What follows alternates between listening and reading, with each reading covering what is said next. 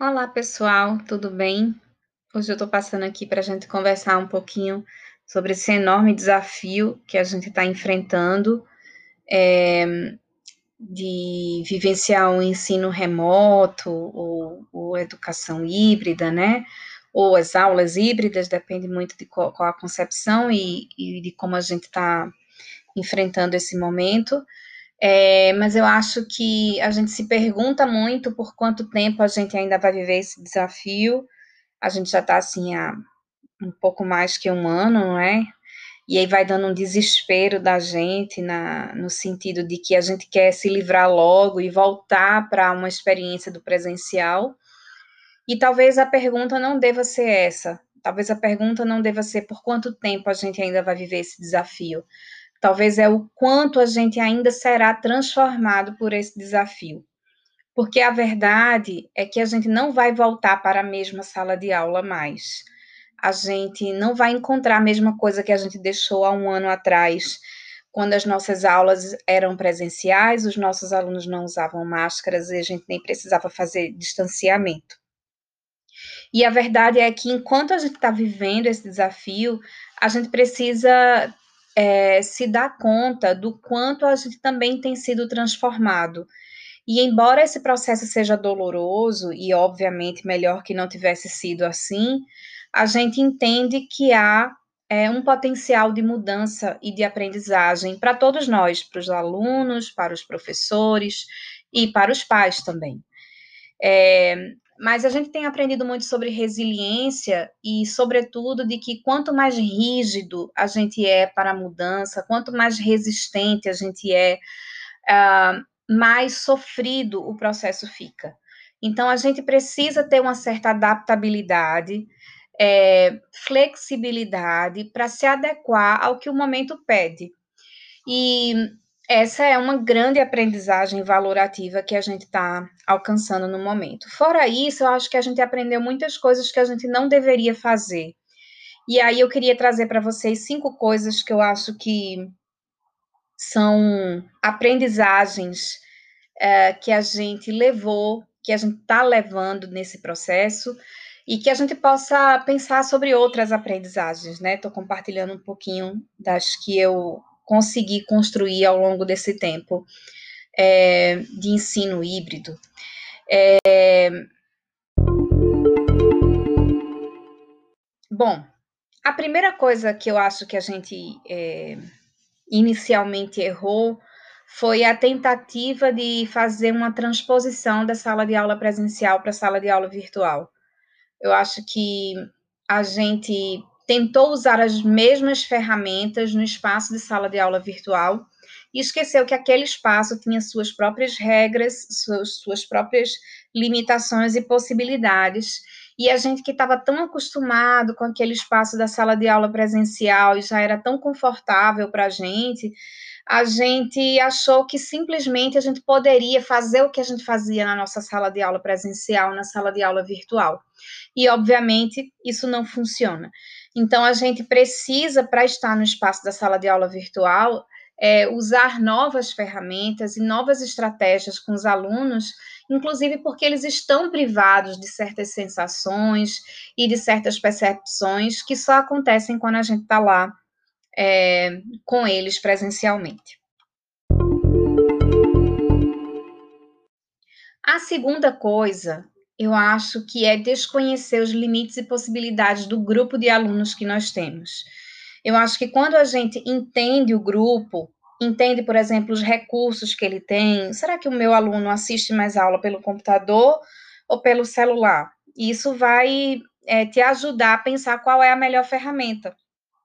Talvez uma ferramenta ela seja muito bem utilizada no computador e não seja no celular, ou ela precise ser instalada no celular do aluno e talvez você precise avisar isso. Se você souber que você tem muitos alunos que usam celular, você pode se antecipar e evitar dificuldades naquele momento da aula síncrona, né? Que é um, um momento tão precioso para a gente.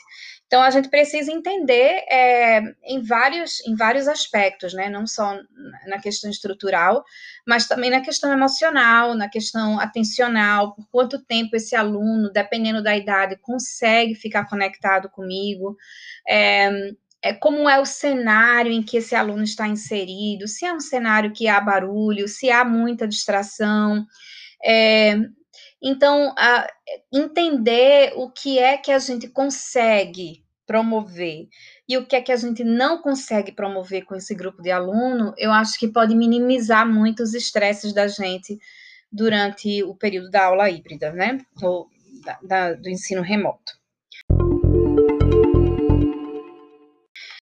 O terceiro ponto que eu queria chamar a atenção em relação a, a, um erro que a gente pode cometer é quando a gente chega no espaço dessa aula síncrona, virtual, desprovido de planejamento e intencionalidade. É bem verdade que na nossa sala presencial a gente já tem a gente já tem tanto tempo de experiência, né? Tantos anos, tanta bagagem, a gente já sabe exatamente como é que a gente se, se comporta nesse espaço.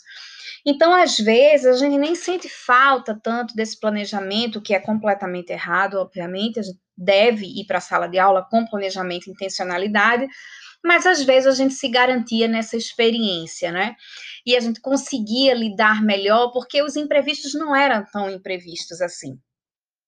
Mas agora, no espaço virtual, a gente precisa de novas ferramentas, então a gente precisa investir tempo para preparar um material, um material que seja adequado a esse grupo, que seja acessível a ele e que ele consiga uh, manter-se atento. Então, a nossa necessidade de planejamento e intencionalidade é muito maior do que quando a gente estava no espaço totalmente conhecido, como era a nossa sala de aula presencial. O quarto ponto é a gente desconsiderar os processos cognitivos. Eu acho que esse é um grande erro que a gente pode cometer e é uma aprendizagem que a gente pode levar.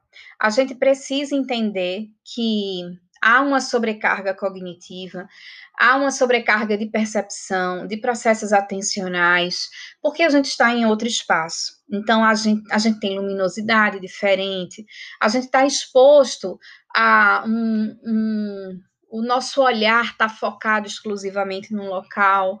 É, e aí a gente precisa considerar que é, a gente precisa afunilar os processos perceptivos, né, desses alunos, ajudá-los, na verdade, é isso que eu quis dizer, no sentido de fazer com que eles percebam aquilo que precisa ser percebido, que eles selecionem o estímulo que precisa ser selecionado e que eles permaneçam lá, que é o que a gente chama de atenção sustentada. E a gente sabe que a atenção sustentada num adulto não ultrapassa 20 minutos. Então, imagina para uma criança, por exemplo, então, a gente precisa entender sobre atenção, sobre percepção, sobre memória, processos cognitivos básicos, para que a gente consiga, é, na no nossa estruturação de aula, no nosso planejamento, a gente é, fazer trocas de atividades, de processos, fazer intervalos simbólicos, não é? para que esses alunos possam se desconectar e, e, voltar a conectar rapidamente, porque o processo atencional, se na sala de aula já era um desafio, é, no espaço virtual ele é muito maior.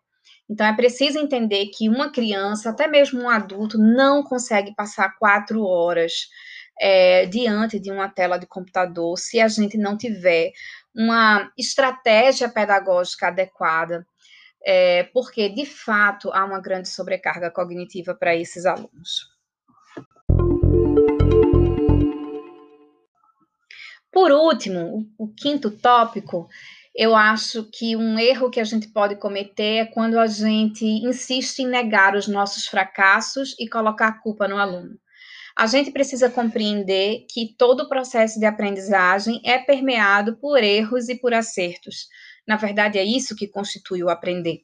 E às vezes, no nosso processo de aprendizagem como docente, a gente não quer aceitar que naquele momento a gente falhou, porque a gente entende isso como um grande fracasso. E isso não é um fracasso, isso é um processo de aprendizagem diante de um novo momento.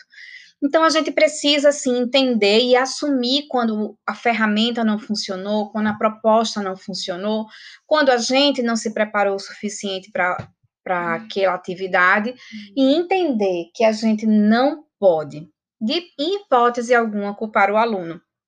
porque nós somos os responsáveis por proporcionar para eles a melhor experiência de aprendizagem possível. Isso quer dizer que o aluno não tem a sua parcela de responsabilidade? Claro que não, de forma alguma. Ele tem uma parcela de responsabilidade.